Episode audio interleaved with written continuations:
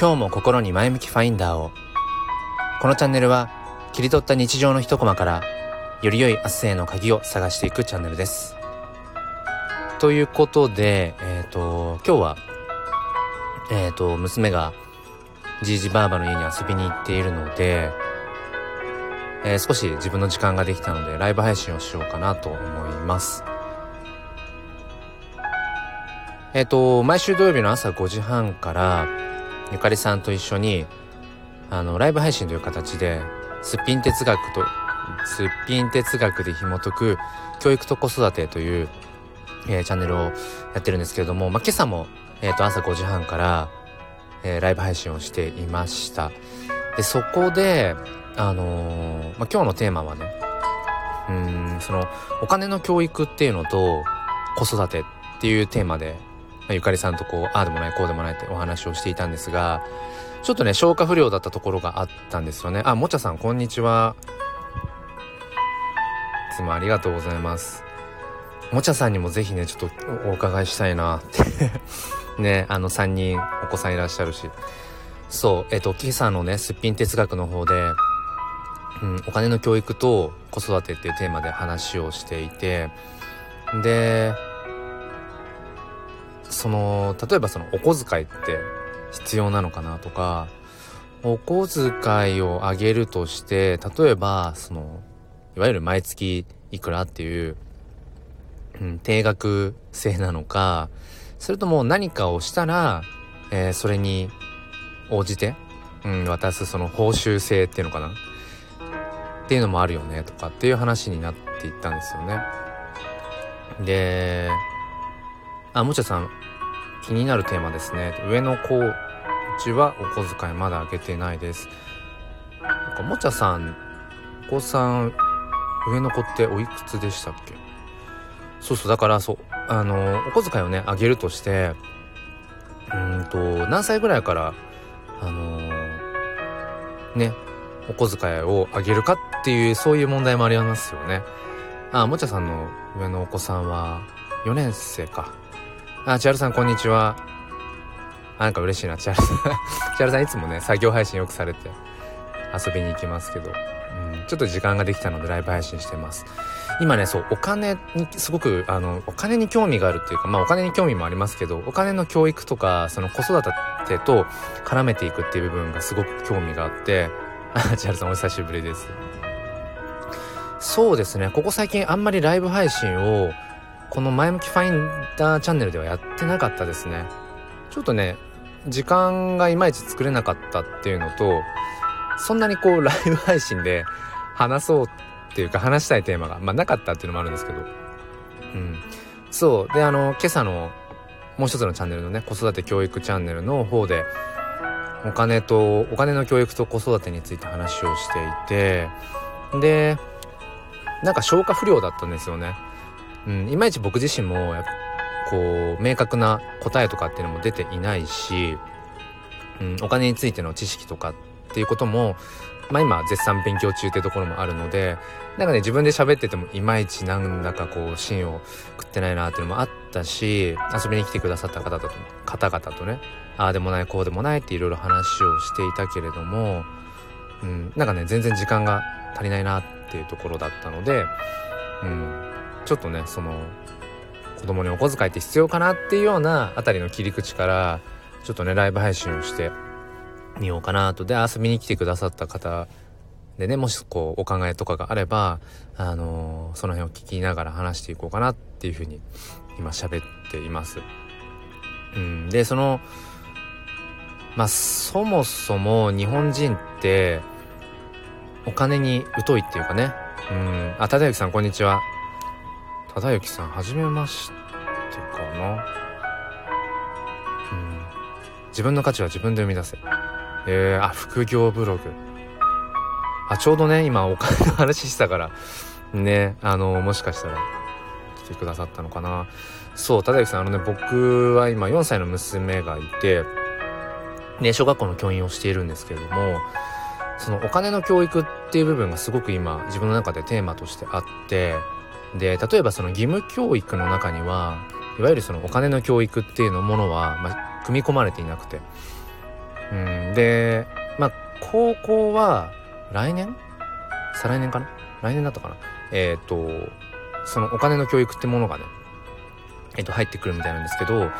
えっ、ー、と、まあ、義務教育段階ではないですよね。そういった項目が明確には。うん、あ忠之さんの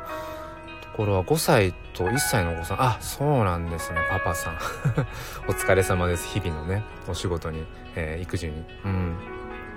ただその高校でお金の教育ってものが入ってきたとしてもそうだから高校に進学する子が全てではないし、うん、だからやっぱりどうせねそのお金の教育っていうのをするんだったら義務教育段階からしていけばいいんじゃないかっていうふうには思うんですけれども あ千春さんいい情報。そうなんですね。うんうんうん。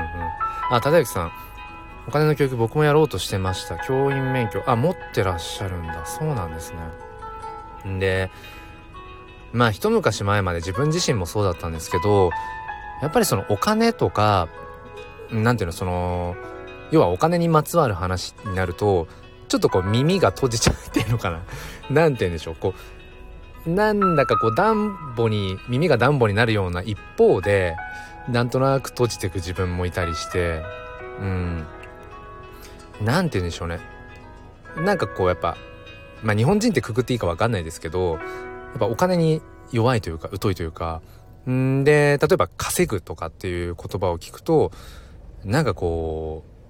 癒しいイメージとかね。うん。で、こうしたら稼げますとかっていう、なんかまあ、こうしたら稼ぎますっていう文言はちょっといまいち、うーん、好きではないけれども、うん、でもやっぱり、そのお金の仕組みとか、お金の動き方とか、うん、そういうことをやっぱり、知っておくことっていうのはやっぱりよりよく生きていくことの一つだよなっていうのはね思ったりするんですよね。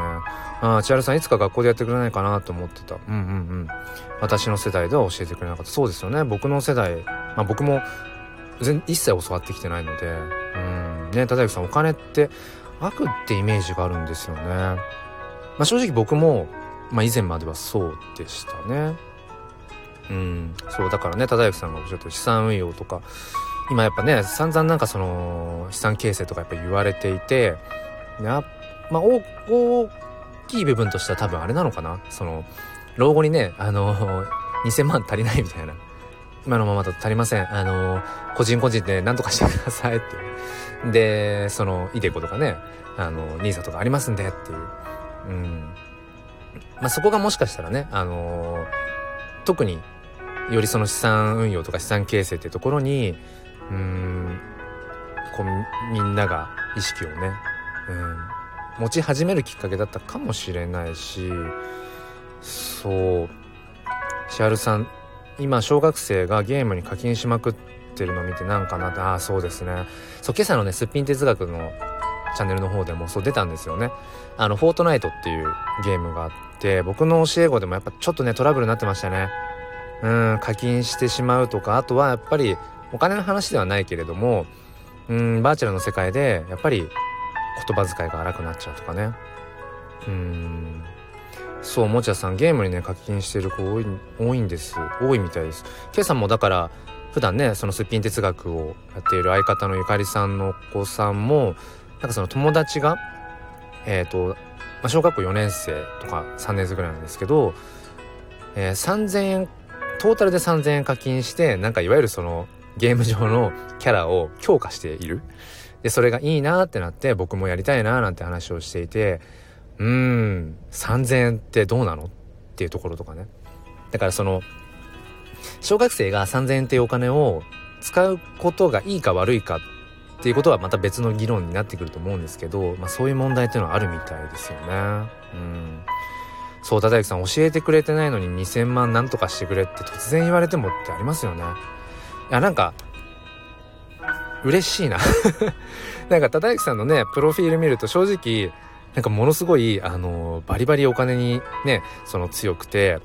当然、あの、副業して、稼ぎましょうよ、みたいな。こう、そういう印象を今受けたんですけど、でもなんか、忠之さんがね、あのね、教えてもらってないのに2000万円問題とか難しいよねって。そうやってなんか、受け取ってるっていうのは、うん。ある意味でちょっとこう安心するな。うん。ね教育でしてないのに責任取ってねっていうのはそうそうなんですよね。だからまあちょっとこれはね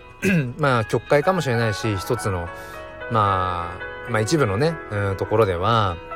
結局その国がなんでそのお金の教育を義務教育に取り入れてないのかとかっていうところとしてはやっぱり国民みんながお金に詳しくなってその稼ぎ方だけじゃないけど、うん、詳しくなりすぎてしまうとうまくそのお金の流通っていう面でそういうのを通してこう統率しづらくなるからってだからお金に疎い方が国民をコントロールしやすいみたいななんかそんな説とかもあってねもちろんそれが100%うなずいてるわけではないんだけれどもうん。そうそうそう。だからチャルさんね親がお金の教育受けてないからお金課金させちゃう、それもありますよね。そうだからそもそも親が教育受けてきてないからでまたそういうお金の学ぶ機会とかきっかけっていうものがやっぱり著しく日本の中では少ないからだから当然子供にも教えられないですしね。うん。当然じゃ当然っていう。ね忠之さん価値の作り方を教えるっていうのが大事。いや本当そう思います。だからただただその稼ぐとか稼ぎ方とかそういうことじゃなくてお金っていうのがそもそもなんでこの世の中にあるのか。うんでやっぱり紐解いていけばやっぱりこう人間の歴史とかその社会のね動きにどうやっぱりお金っていうものは必ず連動しているし、うん、だからそのいくらいくら稼ぐとかうんとかだけじゃなくてなんだろうな。やっぱり生きていく上で要になってるっていうことはやっぱりねでその価値を交換するための手段なんだっていうことを。うん。やっぱり一緒に考えていきたいですよね。うん。そう忠之さんの何がお金に変わるのかっていうこととか。うん。もちゃさん親がゲームに課金するのに躊躇しないタイプなのかなって。うん。まあその親がそのねいわゆるお金ってその消費と浪費大きく分けるとね消費と浪費ってあるけどその感覚が乏しかったりすればこれは浪費なのかとかうんこれは消費なのか、まあ、あとは投資もあるか。うんなんかそういうようなところがねやっぱ。伝えられないですよね自分事として。うん。あ時間をねあげればいいみたいなところね多すぎるって忠之さんがねあるかもしれないな。ねそうだから経済が回ってていくためにはやっぱり、ね、お金の流通っていうのはそこに欠かせないですもんね。うん。そう無知は罪そうですね。だからその日本のなんでそんなにこうお金に疎いのかっていう根本的な部分としてはやっぱりこれこれまでの何ですかね日本の社会の在り方としてうん例えばいい大学出ていいね、あのー、会社に就職すれば、ま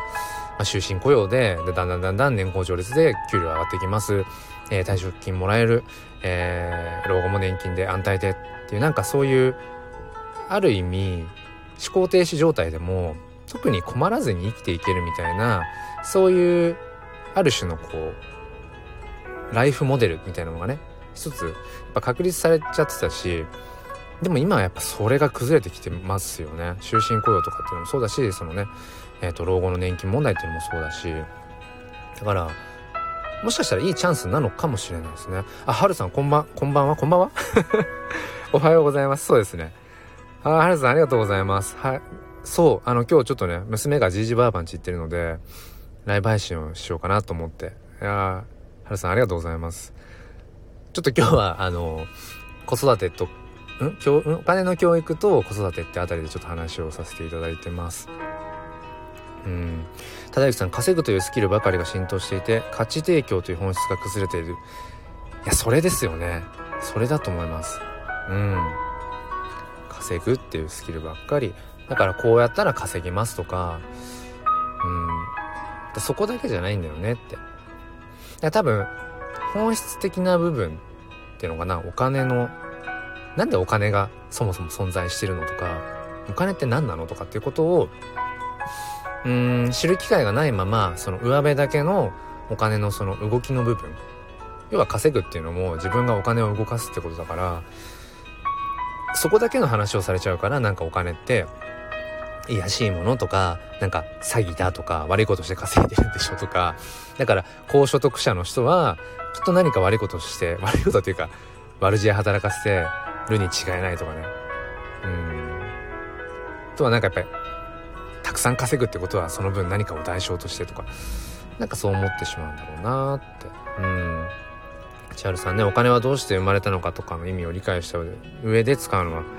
うんそう思うんですよね。うん。もちゃさん子供への教育も大切だけど親への教育のが大事な気がします。いやそう思いますね。うん。親がやっぱり分かってないと子供に教えられないしあとは自分がね小学校の教員でちょっとこう棚上げになっちゃうかもしれないんですけど先生がお金って何ってことをうん知らないと当然教育できないしうん。だからそういった部分でのうん。まあだから全体ですよね。大人も子供もだし、まあ、親子一緒にこう学んでいけたらいいななんてことをそうそうそう。考えますね。うん。はるさんえー、技術だと思いますが小さい頃はお手伝いしないとお金もらえなかったのであれは個人的にお金の価値を早くに考えれたのでよかったです。なるほどなるほど。ちょうどねその今日の一つのテーマとして子供にお小遣いって必要なのかっていうようなところのあたりの話で皆さんどうですかね？僕もあスタッカードさんこんにちは。ご無沙汰してますねライブ配信では。ありがとうございます。あの子供にお小遣いって必要なんだろうかっていうような切り口からちょっと、うん、お金の教育と子育てってところで今話をしています。お小遣いねえっとね僕はえっ、ー、と定額制でした。いわゆる毎月いくらみたいなのを決まった日にもらってでそれを使っているって。でも今思えばなんだろう。そのただもらってただけな気がしますね。その使い方とかは一切親から教わったことはないな。うん。ただもらってただけ。だからいわゆるそのお金の使い道使い道としてはまあいろんなこう多分表現というかいろんな解釈があると思うんですけど例えば4つあってうんお金を使う。で増やす。えー、貯める。え寄付する。なんかこの4つで結構アメリカなんかはちっちゃい時から子供にねその教えるみたいでいわゆるあの豚の貯金箱とかを渡してその豚の貯金箱に実際に穴が4つ開いていてえっ、ー、と中でこう4つに部屋が分かれていてでそれねアマゾンで売ってるらしいんですけどあのー、そう1つの穴はこれは使う用のお金を入れる穴。で2つ目これは、えー、増やすために、えー入れるお金を入れる穴。うん、で、えー、っと3つ目が、まあ、貯めておく、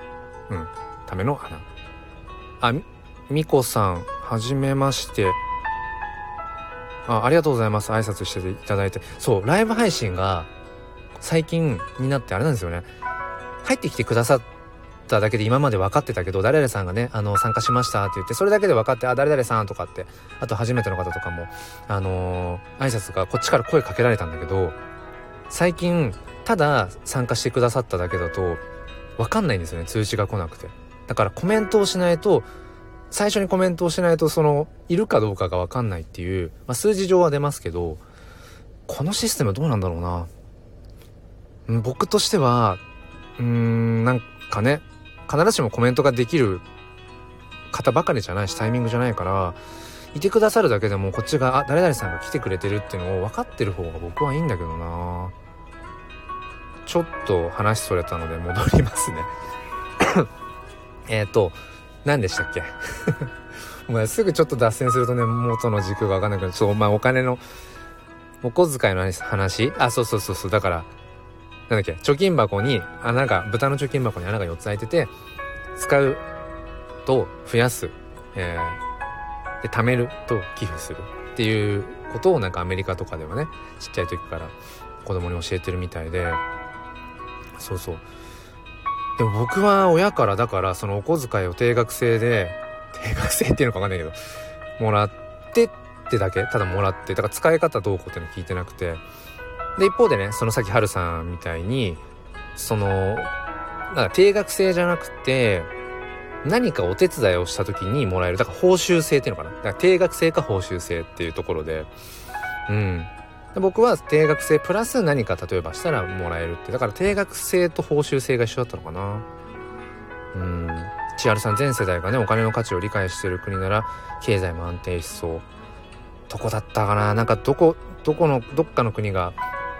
そういうマネーリテラシーが高くてそうお金の教育とかがどこだったかな？イスラエル？イスラエルとかだったかな？うん。なんかそっちの方はすごくねそのお金の教育ってものが軸になってすごくこう経済がなんかねうまく循環してるとかっていう話を。うん。あごめんなさい。みっこさんですね。ごめんなさい。みこさんじゃなくてみっこさん。えー、すごいいろんなものがお好き。アニメ「ワンピースナルト配給進撃の巨人。ごめんなさいみっこさんですね。よろしくお願いします。もちゃさんが我が家は毎月のお小遣いはないけどお年玉だけは使えることになってます。年間3000円くらい。それをすぐに使うもよしアイス買うもよし自由にさせてます。これ面白いですね。すぐに使うもよしの後にアイス買うもよしっていうアイスが具体的にこう出てきたところがなんかごめんなさいちょっと今笑っちゃった。ね。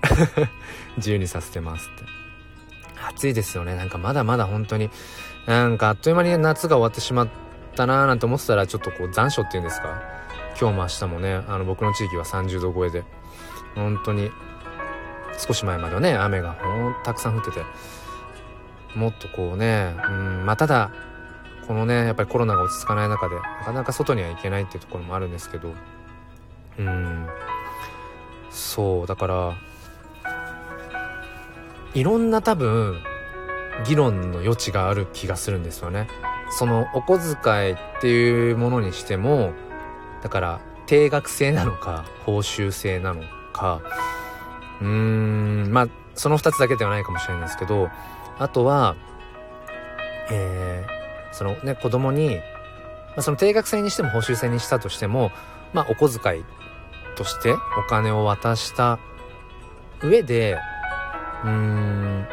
その使い方をきちんと教えていくべきなんだろうなって。僕はだから親から教わってないのでうん教わる機会なかったな。まあ親から言われてたこととしては例えばうんあったとしたらあの「want は need」ってやつ。欲しいのか必要なのかっていう。そこはうん。まあ、ただもらってたお小遣いはただ自由に使ってた気がしますね。なんかお菓子バッて買ってなくなっちゃえばもう終わりだしその月はね。うん。でまあ貯めていけば何か大きなものが買えるっていう感覚はありましたけどまあでもなかなか難しかったですよね。あればあっただけ使っちゃうっていうか。うん。でもやっぱこれ人間の心理としてあるみたいですね。あったらあっただけ使っちゃうっていう。だからあのー例えば大人でもねその収入が増えていけばやっぱりそれにつられてその生活水準も上がっていってしまうっていう、うん、だから毎月の例えば収入が10万増えたらじゃあその10万を、えーと、貯蓄だとかその資産運用の方に回せるようになるのかっていうと必ずしもそうじゃないって10万円収入が増えたら生活水準がそれにつられてやっぱ上がるっていうね話もあって。あみこさん。コメント。えっ、ー、と私はお小遣いではなく必要な時に両親からもらってた。あそのパターンの友達もいましたね。そうそう。だからはるさんがおっしゃってたようなその報酬制でもまたなくってこれが欲しいからとかね。これが必要だからっていうタイミングでもらってる、うん、うちはお金ないよと言われて育ったので必要最低限なものしか両親には言わなかったです、うんうん、大人になってからはリボ？とかお金の使い方わからず永遠にお金払ってる時期がありました。ものすごいわかる。めっちゃわかります。僕もね一時ねリボ払いものすごいしてました。でもあれリボ払いってあれほんとななんだろうな。あんだけその無駄にお金をを溶かしてるのってないなって。なんかねあたかもリボ払いをすればあの今欲しいこれが手に入りますとかっていうことをあのー店頭でもそうだしネット上とかでもそうだけどあれリボ払い言うけどあれこそちょっと詐欺に近いんじゃないかっていうぐらい。ね。リボ払いってなんかちょっとこう魔法のように一瞬感じたけど当時ね。いやいや今はもう絶対しないな。うん。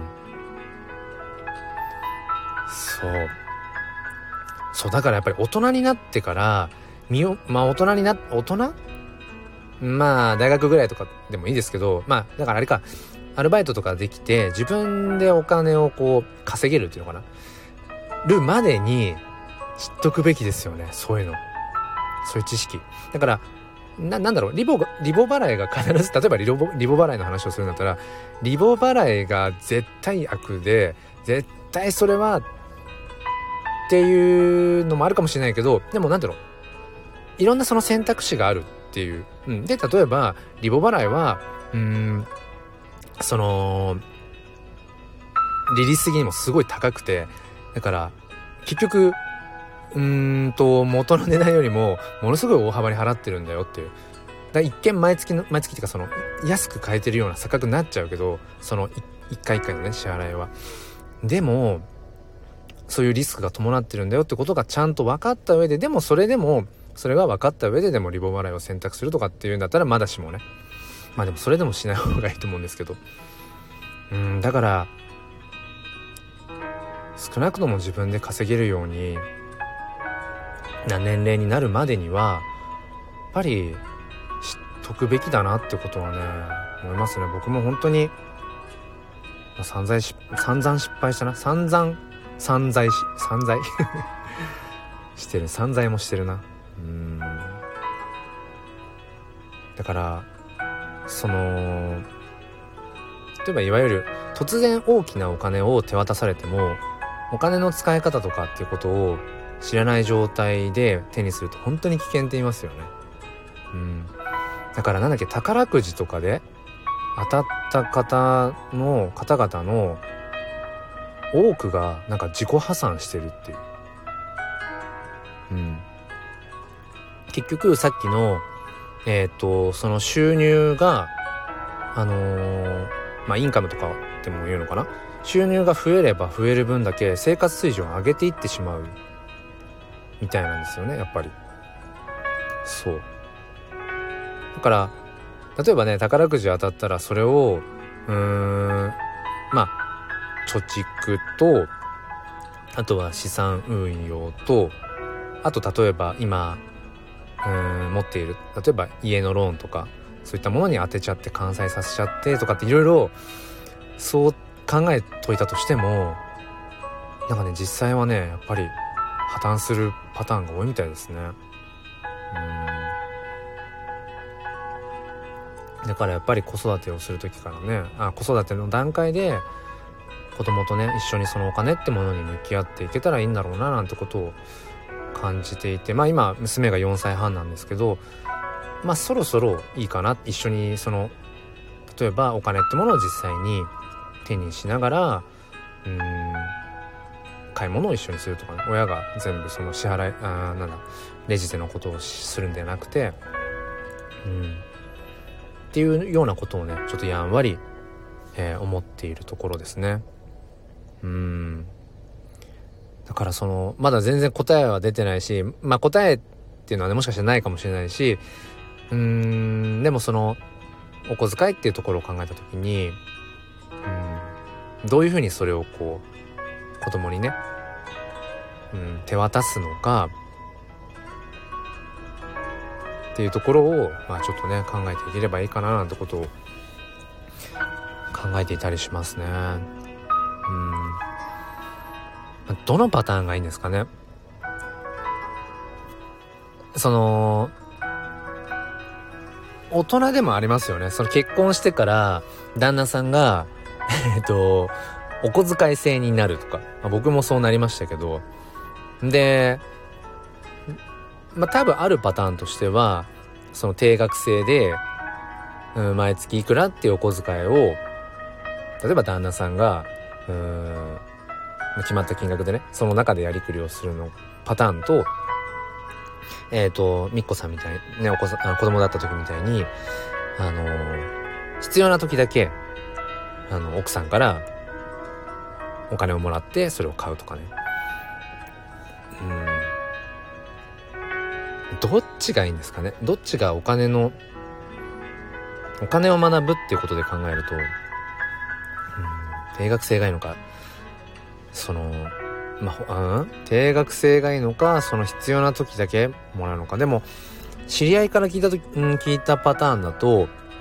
その必要な時だけお金を、まあ、奥さんからもら請求してるっていう。結果的にそっちの方がトータル的にはお小遣い制よりもうーんなんかいろんなものを買ってるんじゃないかっていうことは言ってましたね。例えば毎月2万円だとして、えー、お小遣いがあのー、旦那さんのねお小遣いが毎月2万円だとしてうん、定額制だと1年間で、まあ、24万円だけれどもうんなんかその都度必要な時にもらうっていう形にすると24万以上使ってんじゃないかっていう、うん、まあなんかこのお金の話っていうのは本当に難しいですね。うん。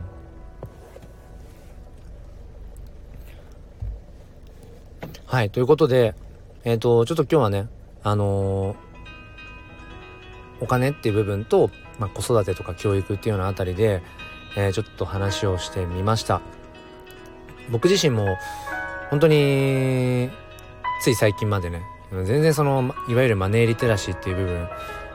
にそもそもなんかうん興味というか意識もなかったし自分がどれぐらい分かっていないかっていうことすらも分かっていなかったしまあでもなんだろうなうんそれじゃいけないなと思ってきたところなのでまたこれからもねあの勉強を、えー、していきたいなっていうふうに、えー、思っています。えっ、ー、と最後に宣伝だけしておきます。えっ、と僕はこの前向きファインダーというチャンネルで、えっ、と普段、まあ、収録配信とか、